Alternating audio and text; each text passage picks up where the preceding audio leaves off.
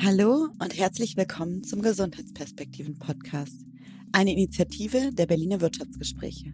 Mein Name ist Farina Schurzfeld. Ich bin Unternehmerin und Mentorin für Startups im Gesundheitsbereich. Gesundheit geht jeden von uns etwas an. Ich freue mich daher, dir in diesem Format die Menschen hinter der Gesundheitswirtschaft in Deutschland näher vorzustellen und dir so einen Einblick in die Werte und Motivatoren der Akteure zu ermöglichen, die diese Branche definieren. Mein Gast heute ist Magdalena Eilers, Gründerin der Arona Klinik, einer Fachklinik für Geriatrie in Berlin. Gemeinsam diskutieren wir die Herausforderungen im Aufbau einer komplett digitalen Klinik. Wir diskutieren ihr persönliches Bild vom Älterwerden. In dem Sinne, ich freue mich, dass du dabei bist und wünsche dir viel Freude beim Zuhören. Herzlich willkommen, Magdalena, und einen wunderschönen guten Morgen.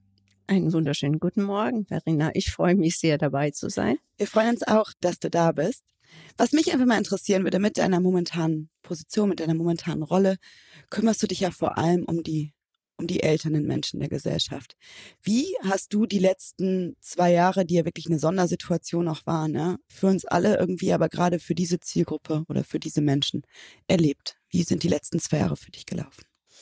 Naja, die letzten zwei Jahre waren sicherlich für uns alle ganz besonders und auch schwierig. Wir hatten ja natürlich, wir tragen eine große Verantwortung. Du hast ja schön, vielen Dank nochmal für die Anmoderation gesagt, wir führen eine, eine Klinik für Geriatrie, das heißt Altersmedizin. Und gerade in den letzten zwei Jahren stand natürlich auch diese Corona im Vordergrund. Und für ältere Menschen, die eine ganz besondere Risikogruppe sind, war das halt natürlich auch für uns als Krankenhaus, als Personal eine große Verantwortung für diese Menschen. Mhm alles so zu gestalten, dass sie eben auch bei uns sicher als Patienten aufgenommen werden und eben auch betreut werden. Mhm. Was mich dabei interessieren würde, einfach weil ich im Krankenhausalltag jetzt gar nicht so viele Berührungspunkte habe.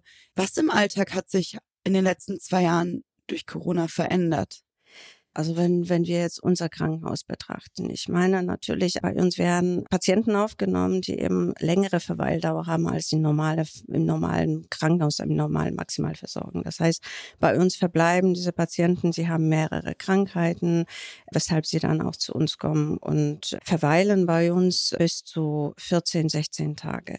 Jetzt in so einer Corona-Zeit, wo wir Stück weit eben auch die, die Türen, die Eingangstüren auch für die Angehörigen und ähm, Besucher schließen mussten, war das für, für ältere Menschen, die eben gewohnt sind, auch vielleicht mit der Familie zusammen zu sein. Für die ist es ja auch ein Highlight, wenn, wenn sie Besucher mhm. empfangen können, wenn sie zu der Genesung eben keine Möglichkeiten mehr haben, Austausch mit den Familienangehörigen, mit, mhm. mit Enkeln, mit Kindern und überhaupt diesen Außenkontakt. Und mhm.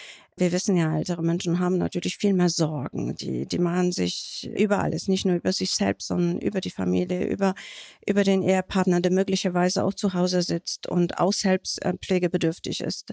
Und das hat uns alle natürlich vor großen Herausforderungen gebracht mhm. und auch leid getan, extrem leid getan, das machen zu müssen. Aber aufgrund von Corona, wir müssten diese Menschen schützen.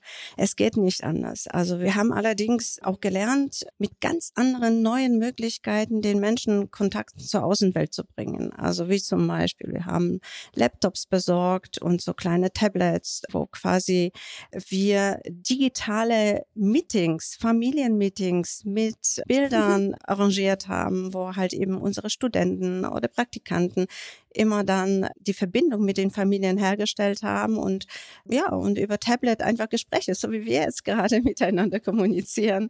So haben die auch quasi unsere älteren Patienten mit ihrer Familie dann einfach kommuniziert. Und da konnten wir sehen, mhm. diese wahnsinnige Freude in den Gesichtern, in den Augen und auch nicht selten ist auch mal Träne bei den Praktikanten gelaufen, weil das unglaublich berührend war. Mhm. Auch für alle. Was ich dabei spannend finde, was du gerade gesagt hast, ist ja, ihr habt sozusagen euch auch der digitalen Technologien bedient. Ne? Jetzt seid ihr ja mit der Klinik, würde ich sagen, eh sehr innovativ und digital unterwegs.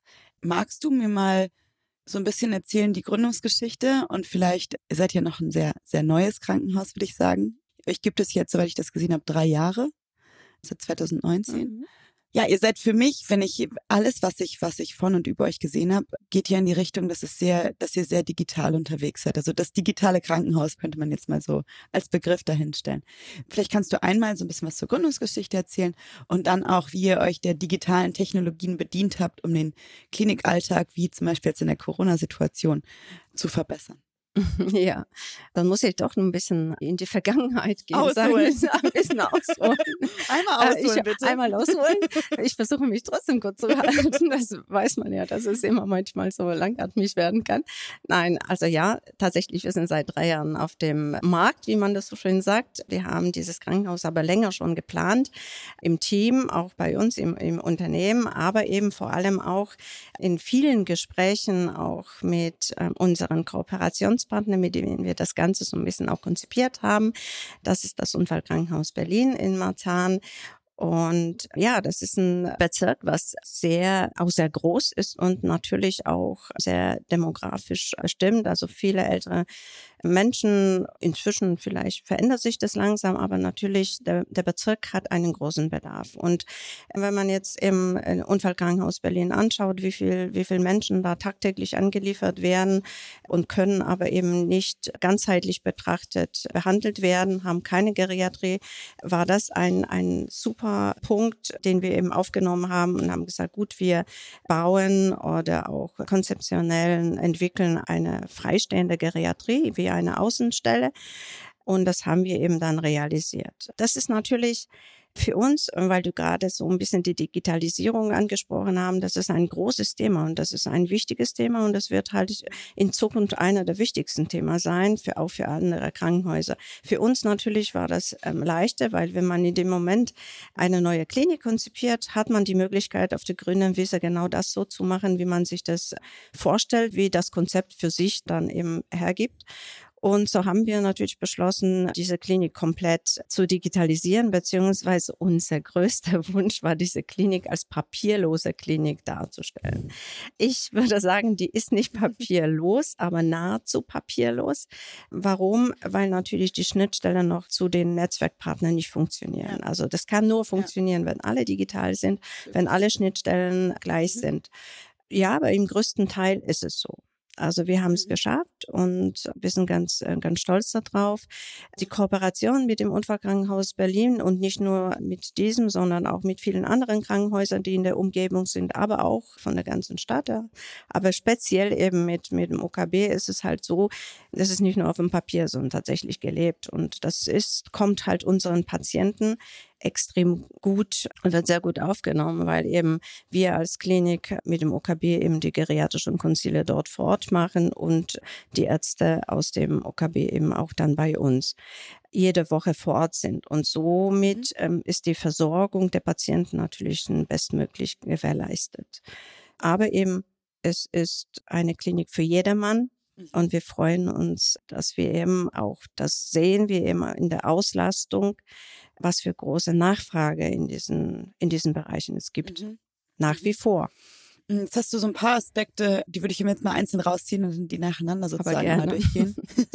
Erster Aspekt, den ich ganz spannend finde. Jetzt komme ich ja selber auch aus der Unternehmensgründungsseite. Ne? Ich habe eigentlich die letzten zwölf Jahre mehr oder weniger im Unternehmensaufbau gearbeitet, die letzten sechs Jahre selber eine digitale Therapie App im Endeffekt oder Lösung ist nicht, ist nicht nur eine App, eine digitale Therapielösung aufgebaut für mentale Gesundheit. Und in meinem Kopf, in der Vorbereitung auf dieses Gespräch, habe ich gedacht, unsere Realität der Gründung ist dann doch ein bisschen unterschiedlich, weil wenn ich jetzt sehe, du bist Mitgründerin eines Krankenhauses, stelle ich mir das so vor, dass die Lösung, Lösung, ja. Bei mir ist im Kopf ist immer die die Lösung, die man, also das funktionale Krankenhaus sozusagen, was man baut, ab dem Moment, wo man die Türen aufmacht, muss es funktionieren. Wohingegen, wenn du ja eine technische Lösung baust, so zum Beispiel wir jetzt eine digitale Therapielösung gebaut haben, wie man das klassisch macht, man baut ein MVP, also ein Minimum Viable Product, ja, das testet man dann mit 100 Leuten, dann holt man sich das Feedback und dann iteriert man nochmal und irgendwann kommt man dann an den Punkt, wo man sagt, okay, jetzt kann Jetzt kann die große weite Welt das auch nutzen. Wie ist das bei euch? Also stelle ich mir das so vor, dass zwei, drei Jahre man Testläufe macht und irgendwann ist dann der große Tag und dann wird die rote Schleife durchschnitten sozusagen und dann geht man in die Tür rein und dann dann geht's los oder wie ja. ist da der Prozess? Also das, das ist ja ein Wunschgedanke, zwei bis drei Jahre Testphase zu fahren. Das ist Ah, ja? leider, nein, das ist leider nicht möglich, aber es ist, Okay. nein, nicht ganz. Also es ist ähm, das Programm schon relativ stramm. Also natürlich man ähm, die Vorlaufzeit, die konzeptionelle äh, Phase, die dauert länger. Das ist nicht ohne. Das Bau bedarf einen ganz anderen Voraussetzungen. Das ist wesentlich komplizierter auch aus der äh, medizinischen Sicht.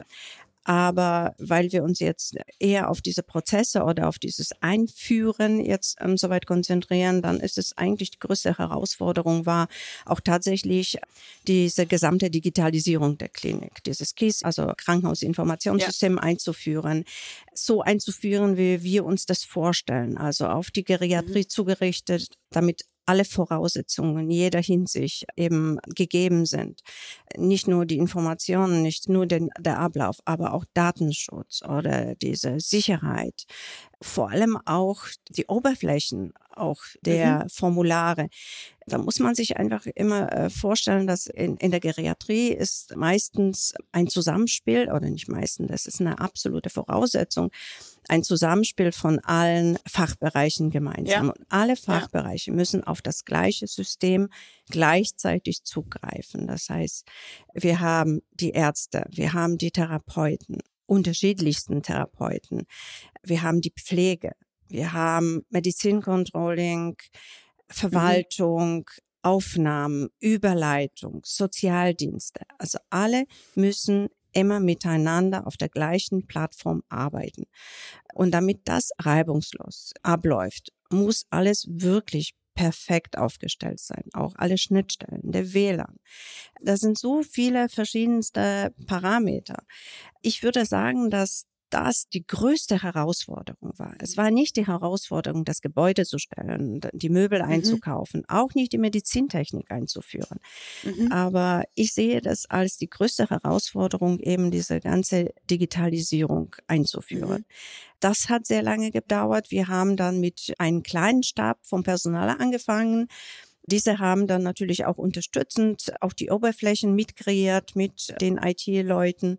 Die haben dann eben auch die ersten Überprüfungen durchgeführt auf Durchführbarkeit. Parallel haben wir dann ein Team aufgebaut für Pflege und Ärzteschaft, die dann an den Konzepten gearbeitet haben, die diese dann geplant, Mhm. separat Qualitätshandbuch.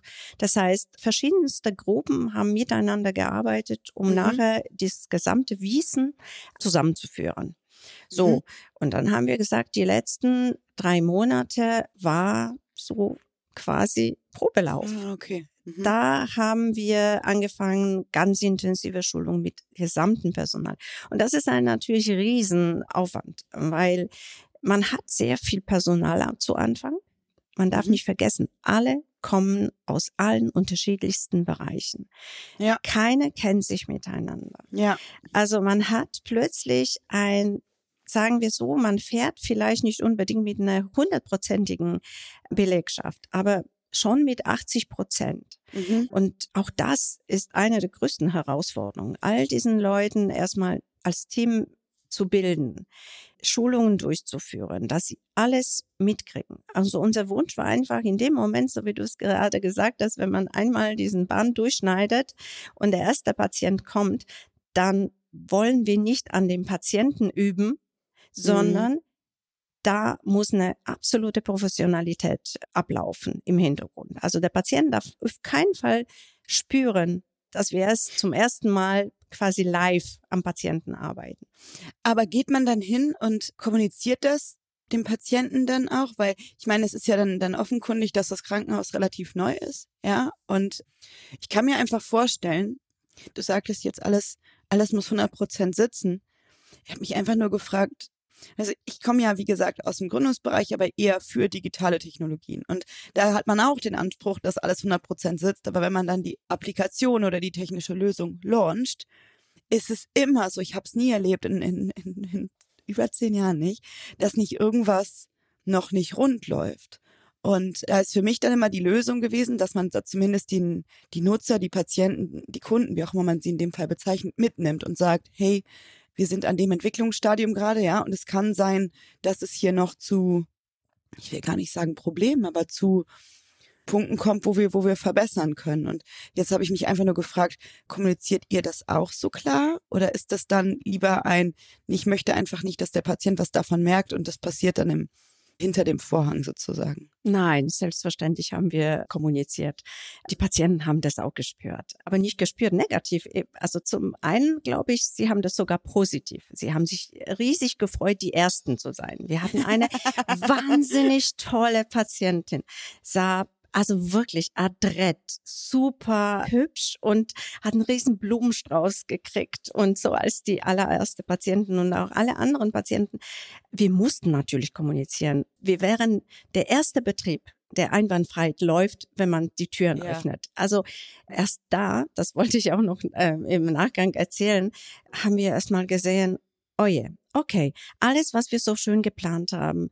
Also wenn wir schon alleine auch die Abläufe im Dienstzimmer, im Medikamentenverteilungsraum oder im, im Labor, dann haben wir immer wieder festgestellt, okay, doch nicht jeder weiß, wo was sich befindet. Und dann doch muss man das von links nach rechts drehen und ja, die Kistchen ja, genau. nochmal anders umstellen. Ja. Das ist eine dauerhafte Prozessoptimierung. Und das haben wir übrigens mindestens nochmal ein halbes Jahr gemacht. Wir haben sogar Räumlichkeiten nochmal neu verändert, weil wir mhm. gesehen haben, wie das Personal läuft. Das Personal in der mhm. Praxis hat uns gezeigt, wie sind die optimalen Wege im Krankenhaus? Das eine ist planen, aber das andere ist einfach, ich kenne das manchmal aus dem, aus dem Straßenbau oder aus, aus dem Landschaftsbau, wo die Menschen, wenn sie irgendwie Abkürzung zu einer Bushaltestelle machen, laufen sie mitten durch die Wiese.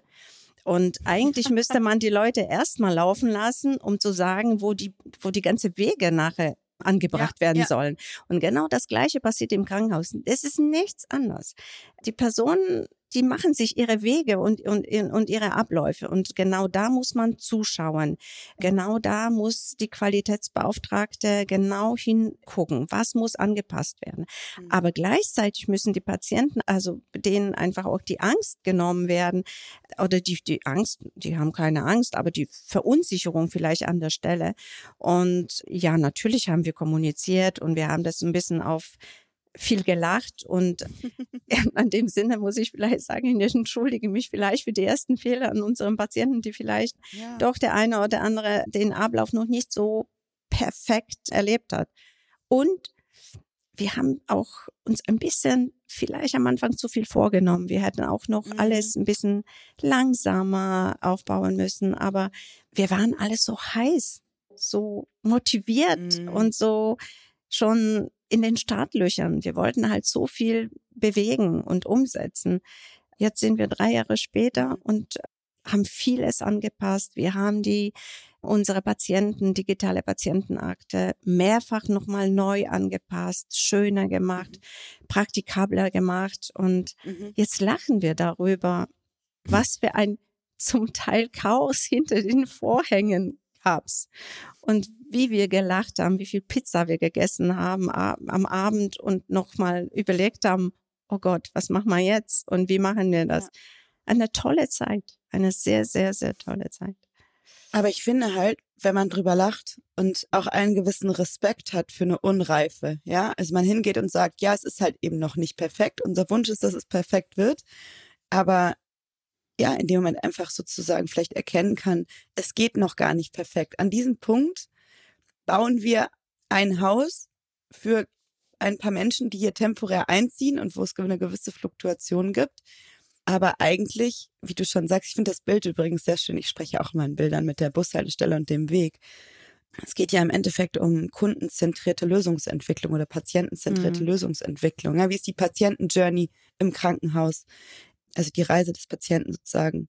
Und das ist ja auch dynamisch. Das ist ja auch das Interessante. Ich glaube, hättest du das, das Krankenhaus vor 15 Jahren gebaut, wäre es auch nochmal anders gebaut gewesen als heute. Und deswegen ist es ja immer entwickelnd in sozusagen so Kreisen und wird sich wahrscheinlich auch immer weiterentwickeln.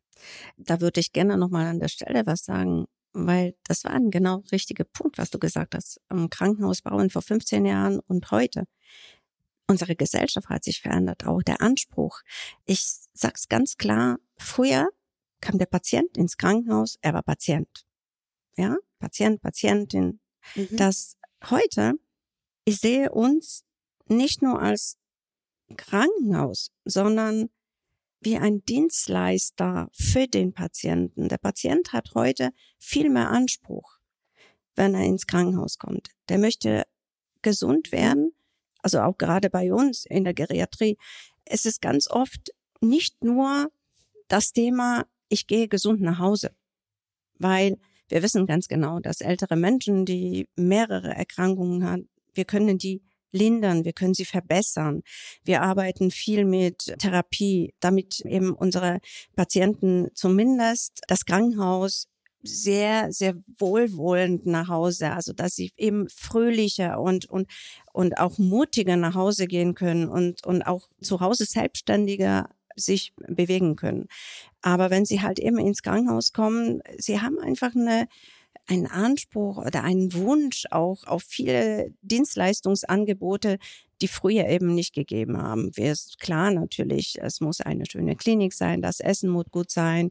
Die Freundlichkeit, die setze ich übrigens als Krankenhausleitung voraus, unserer Mitarbeiter und auch meine, also unseres Teams.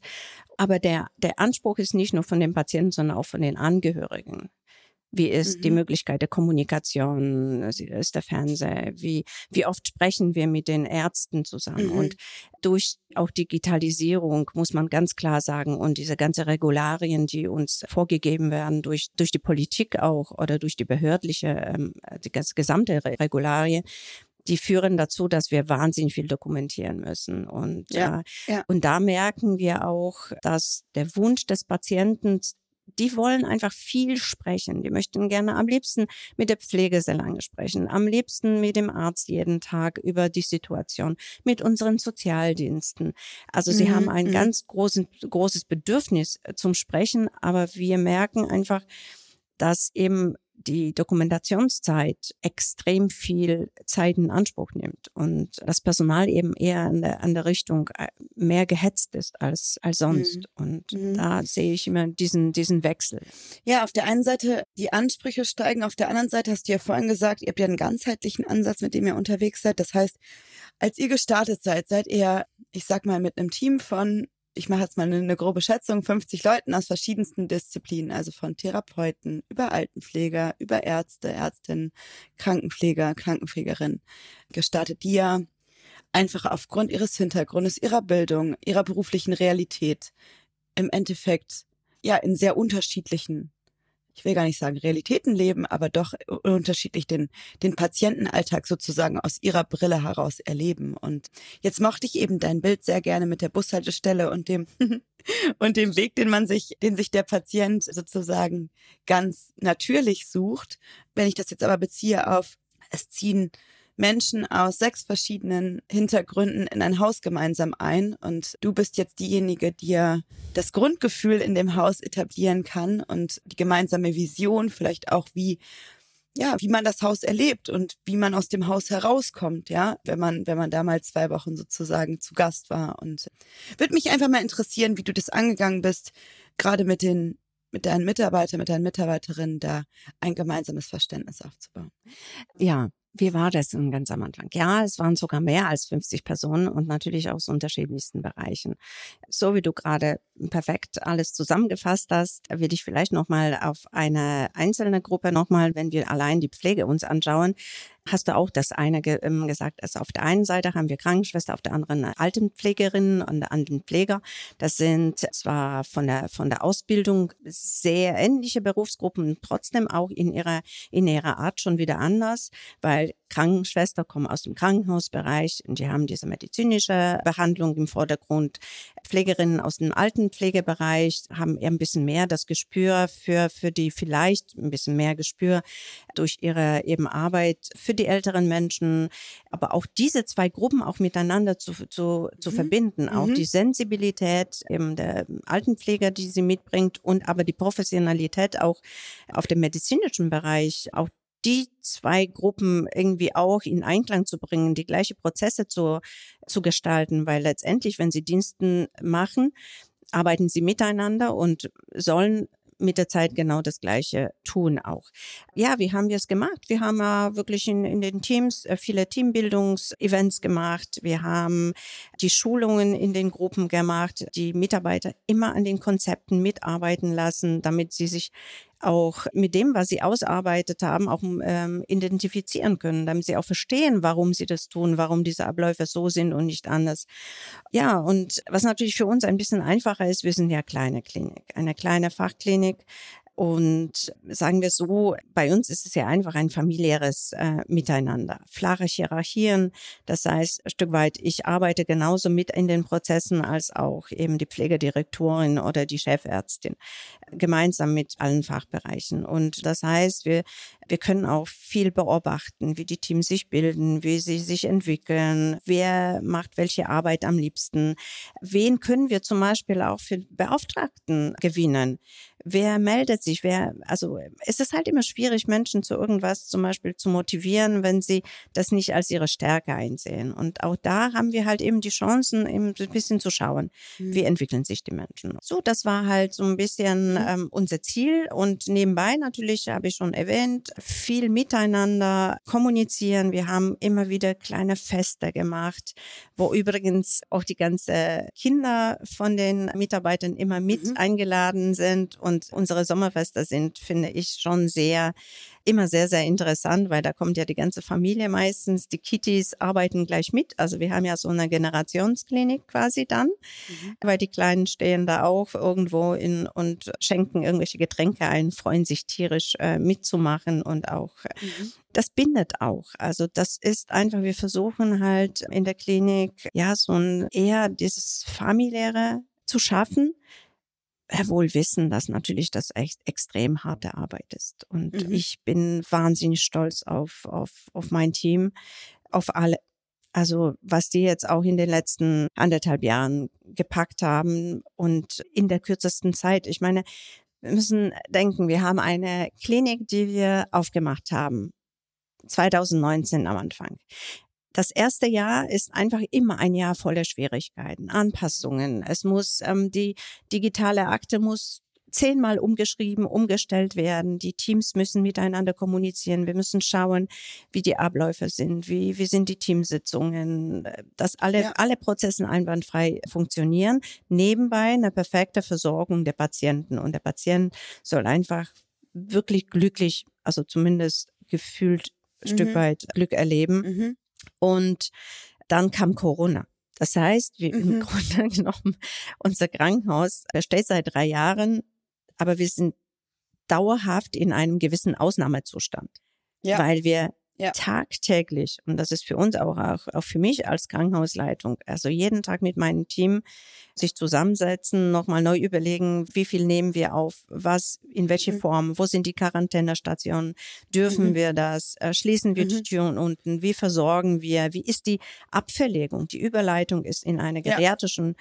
Klinik absolut non plus ultra. Das ist ein das mhm. Wichtigste, was wir tun an unserer Arbeit. Mhm. Wenn uns aber eben die Pflegeeinrichtungen oder andere nicht mhm. abnehmen können aufgrund von Corona und anderen, ja. ist das natürlich auch für uns alle sehr, sehr stressig. Mhm. So, jetzt war das, sag ich mal, eine Gründung eines Krankenhauses oder eine Eröffnung eines Krankenhauses unter Sonderbedingungen, ja? Also unter besonders, ja. besonders nennen wir sie mal ganz wertneutral interessanten Bedingungen. Wenn du jetzt reflektierst auf die letzten drei Jahre und auf das, wie Dinge gelaufen sind und vielleicht aber diese, diese, diese Sondersituation so ein bisschen außen vor lässt, mhm. sondern wirklich einfach das, wie sind wir Dinge angegangen, wie haben wir Dinge erlebt. Gäbe es da was, also welche Tipps würdest du deinem drei Jahre jüngeren Ich geben bezüglich der Gründung eines, eines Krankenhauses?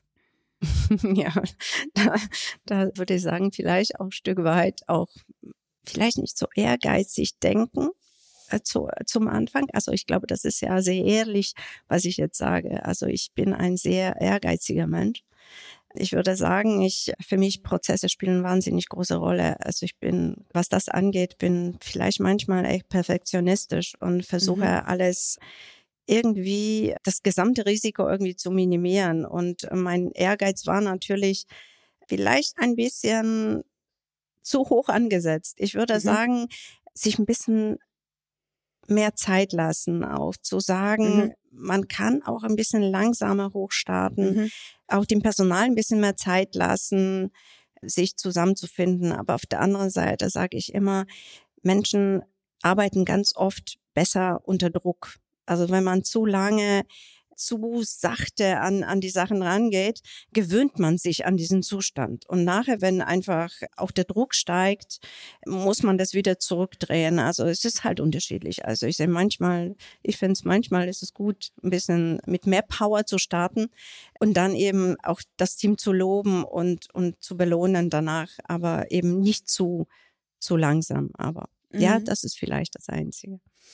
Weißt du, ich erlebe das immer so ein bisschen in meinem Alltag jetzt auch, ne? Also mit den Gründungen und jetzt bin ich gerade dabei, so eine, ich sage mal, Boutique-Beratung für digitale Gesundheitsunternehmen aufzubauen. Und ich bin ein bisschen ähnlich wie du. Ich glaube, ich habe auch so einen gewissen perfektionistisch ambitionierten, ehrgeizigen Anspruch.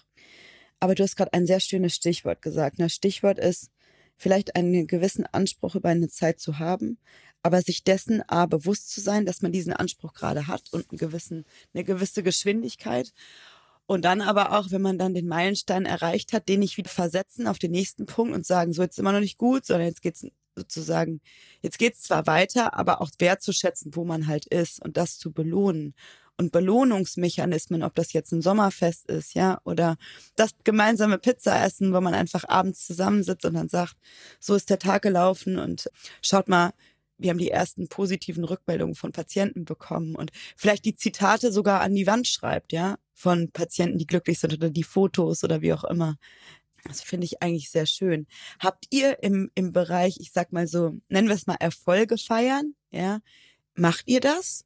Und wenn ja, wie? Gibt es da irgendwie? Äh, ja, das ist eben in der Corona-Zeit extrem schwierig. Wir konnten leider nicht mal unsere Jahrestage feiern und das hat mir mhm. unglaublich leid getan, weil gerade auch da hätte ich ganz besonders gerne die geehrt, die von der ersten Stunde dabei sind und immer noch mhm. motiviert und immer noch mhm. voller Spaß. Also bei uns wird sehr viel mhm. gelacht auch.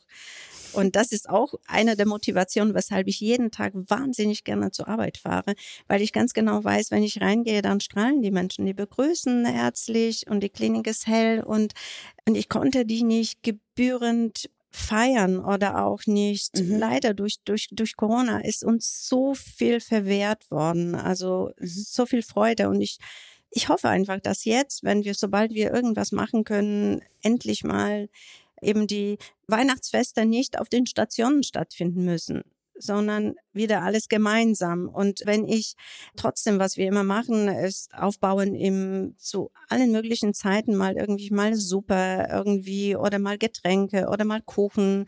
Aber eben, da dürfen wir ja halt nicht alle gemeinsam, sondern wenn jemand zum Dienst kommt, kann raus. Also immer diese, wir, ja, ja, ja. wir mhm. dürfen nie das, was wir vorleben, es muss d'accord gehen mit dem, was wir natürlich auch kommunizieren. Also wenn unsere Angehörigen nicht in die Klinik kommen dürfen ja. zum Schutz der Patienten, dürfen wir ja jetzt keine große Veranstaltung machen. Dann sind wir ja eben unglaubwürdig. Das kann so nicht gehen. Und ich glaube, alle verstehen das, aber das macht die Stück weit traurig. Also es geht ähm, ja ein mhm. bisschen, ja, das Schöne eben so ein bisschen an uns vorbei. Aber das ist meine ganz große Hoffnung, dass wir das bald wieder alles nachholen können. Ja. Ja, ich glaube, das ist so ein bisschen die Hoffnung von uns allen, dass das alles ein bisschen absehbarer wird und dass es ein, ja, ein, ein freierer Sommer wird, sagen wir mal, als die letzten ja. Jahre. Abschließend vielleicht, was mich interessiert, ich meine, in deinem, in deinem Alltag beschäftigst du und beschäftigt ihr euch in der Klinik ja mit älteren Menschen und oder mit älteren und Eltern, wir sind ja alle Eltern, aber äh, älteren Menschen. Und was ich mich gefragt habe, ist, hat das dein Bild vom Altwerden verändert?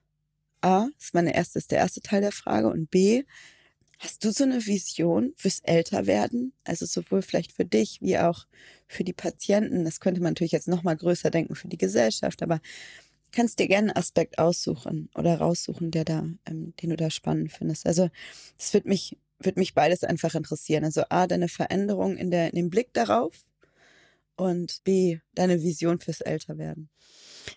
Ja, ich habe ja schon seit, ich arbeite schon längere Zeit etliche Jahre in dem Bereich, sei es in dem Bereich der Pflege oder eben im, im Bereich der Geriatrie. Und ich habe unterschiedlichsten Menschen gesehen und, und auch unterschiedlichste Einstellungen zum Leben und wie rücksichtsvoll auch ältere Menschen werden mit der Zeit gegenüber ihren Angehörigen. Und sie wollen denen nicht zu Last fallen und sie nehmen sich oft zurück auch wenn sie vielleicht manchmal garstig sind und naja, wie, wie so halt mhm. im, im, das kennen wir von unseren Großeltern auch manchmal. Mhm.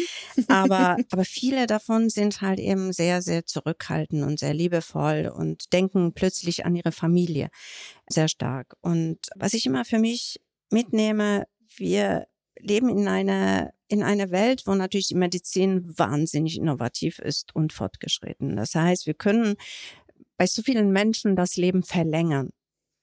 Und man muss halt immer überlegen, wie man das eben definiert. Aber ich bin einfach der Meinung, dass für mich persönlich, weil du nach meiner Meinung zu mir selbst, aber auch das, was, was ich so in Zukunft denke, es geht nicht um das, wie lange lebe ich, sondern es geht darum, wie lange lebe ich gesund. Und es geht darum, so lang wie möglich gesund und fröhlich und zufrieden zu leben. Und man darf nicht auf alles verzichten, meiner Meinung nach, nur weil das gesund ist, sondern man soll einfach das Leben genießen und sagen, ich erfülle mir alle meine Wünsche so, wie sie sind und nicht irgendwie auf, auf später oder sich zurücknehmen, sondern das ist das, was ich aus dem ganzen Situation auch mitnehme. Und ich sag's immer, lebe immer so, als wäre der Tag heute dein letzter Tag. Und was möchtest du an dem? Du möchtest halt fröhlich sein, du möchtest den Leuten begegnen und lächeln. Und ich glaube, wenn man zufrieden ist und versucht, das Glück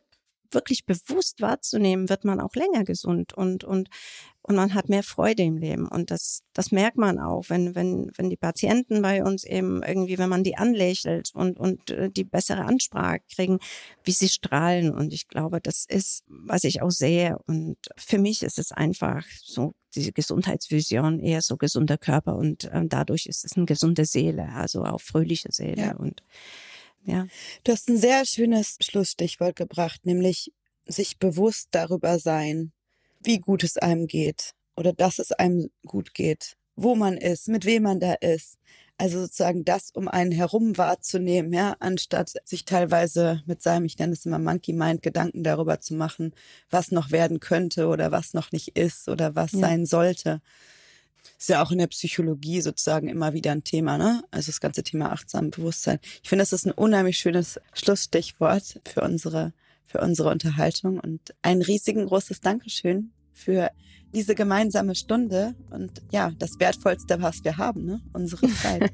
Lieben Dank, Magdalena. Ja, ich danke dir sehr, Verena. Es war sehr lustig, sehr kurzweilig und ja, und es ist natürlich immer spannend, so ein bisschen über alles nachzudenken, so spontan, ohne Vorbereitung, ohne zu wissen, welche Fragen kommen. Und ja, ich danke dir. Das war eine wunderschöne Erfahrung und ich hoffe, allen Zuhörern, die auch mitgemacht haben, hat auch Spaß gemacht. Danke. Also ich wünsche dir alles Gute und alles Liebe für die Zukunft. Vielleicht hören wir uns wieder. genau. Ja, Wäre toll. Danke, tschüss. Ich hoffe, ihr hattet eine gute Zeit, habt freudig zugehört und spannende Einblicke mitgenommen. Falls ihr noch Feedback habt, meldet euch gerne via der einschlägigen Kanäle. Die Infos dazu in den Shownotes. Dieser Podcast wäre nicht möglich ohne unsere Unterstützer Pfizer Deutschland, das Krankenhaus Waldfriede und weitere Akteure aus der Gesundheitswirtschaft. Ich würde mich sehr freuen, wenn du den Podcast abonnierst, empfiehlst und mir gegebenenfalls sogar eine positive Bewertung bei iTunes hinterlässt. Danke für deine Neugierde und bis zum nächsten Mal.